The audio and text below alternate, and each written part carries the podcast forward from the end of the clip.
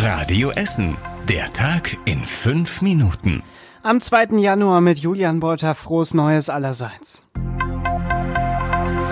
Polizei und Feuerwehr hat der Jahreswechsel viel Arbeit bereitet. In unserer Stadt hat es viele Auseinandersetzungen und Brände gegeben. In Katernberg zum Beispiel einen heftigen Unfall beim Abfeuern von Raketen. Martin Kelz weiß mehr dazu. Ein 40 Jahre alter Mann ist in Katernberg lebensgefährlich verletzt worden, seine acht Jahre alte Tochter schwer. Laut Essener Polizei sind die Raketen beim Anzünden in unmittelbarer Nähe in die Luft gegangen. In Steele und Krei sind außerdem Einsatzkräfte beim Ausrücken verletzt worden. Sie wurden teils mit Feuerwerk angegriffen. In Freisenbruch sind Brände gelegt worden. Unter anderem ist hier ein brennender Tannenbaum in einem Einkaufswagen eine Straße hinuntergestoßen worden. In Altenessen und Katernberg sind außerdem Ticketautomaten an Haltestellen durch Böller völlig zerstört worden. Und wir bleiben bei Einsatzkräften, die angegriffen werden. Die Essener Tierrettung zieht jetzt die Konsequenzen aus einer sehr schwierigen Silvesternacht. In Zukunft wollen die Tierretter an Silvester nur noch dann ausrücken, wenn wirklich ein medizinischer Notfall vorliegt, also wenn es Hundi nicht gut geht. Die Tierretter werden keine Hunde mehr suchen oder einfangen, die einfach nur wegen der Böllerei abgehauen sind.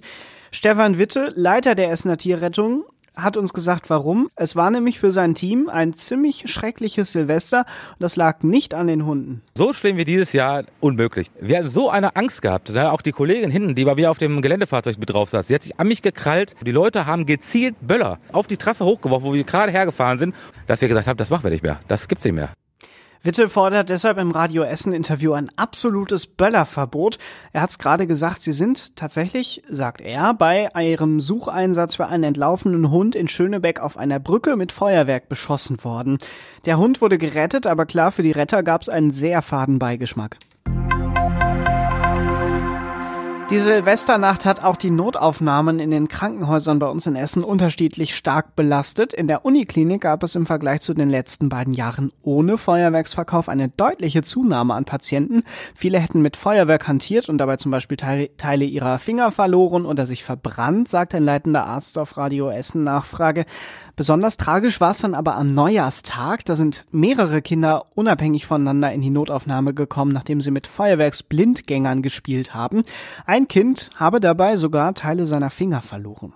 In den Kliniken Essen Mitte war die Lage aber eher ruhig. Das hat uns der Leiter der Notfallmedizin gesagt, Dr. Andreas Grundmeier erstaunlich ruhig. Also unsere Kollegen hatten ein bisschen mehr erwartet. Es gab überwiegend Einsätze rund um Alkohol. Die Kollegen waren ganz froh, aber es werden auch sicher wieder andere Nächte für die Notaufnahme kommen. Auch das Alfred Krupp Krankenhaus in Rüttenscheid hat sich gefreut. Es waren deutlich weniger Einsätze als erwartet. Und äh, wir bleiben nochmal beim Thema Silvester. Dieses Mal konnten wir nämlich schon fast im T-Shirt feiern. Genau genommen war ich am Neujahrstag selber in kurzer Hose und T-Shirt draußen unterwegs. Ja, zum Jahreswechsel hat es bei uns in der Stadt nämlich einen Temperaturrekord gegeben. Der Deutsche Wetterdienst in Schür meldete 17 Grad. Der letzte Silvesterrekord lag drei Grad niedriger, also bei 14. Und auch dieser Rekord ist vom letzten Jahr, also von 2021 auf 2022 ein Jahr alt. Wir haben mit einem Meteorologen des Deutschen Wetterdienstes gesprochen und der sagt, das ist ein klarer Beleg für den Klimawandel. Es wird einfach immer wärmer. Und noch was Süßes zum Schluss. Auch Jahreswechsel, aber ein ganz besonderer für ein Paar in Holsterhausen. Eine knappe Dreiviertelstunde nach dem Jahreswechsel sind die beiden zum ersten Mal Eltern geworden.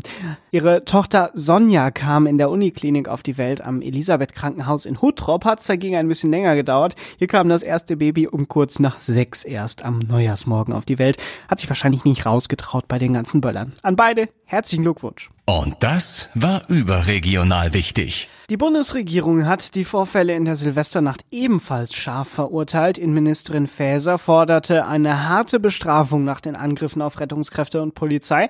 Sie will aber weder ein Böllerverbot noch schärfere Gesetze einführen. NRW-Innenminister Reul ist auch verärgert und will, dass die Täter schärfer verfolgt werden. Beide, also Faeser und Reul, sagen, schärfere Regeln braucht es nicht. Es reicht, wenn die bisherigen jetzt umgesetzt werden gegen die Täter. Und zum Schluss der Blick aufs Wetter. In der Nacht auf morgen bleibt es meistens trocken und es lockert auch mal auf. Tiefst Temperatur 6 Grad.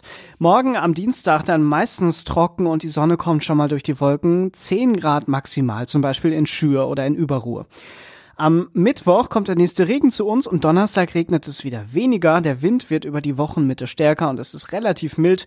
Maximal 12 Grad. Auch ganz schön warm. Die nächsten aktuellen Nachrichten hier aus Essen gibt's dann morgen früh wieder ab 6 hier bei Radio Essen. Ich wünsche euch noch einen schönen Abend. Tschüss.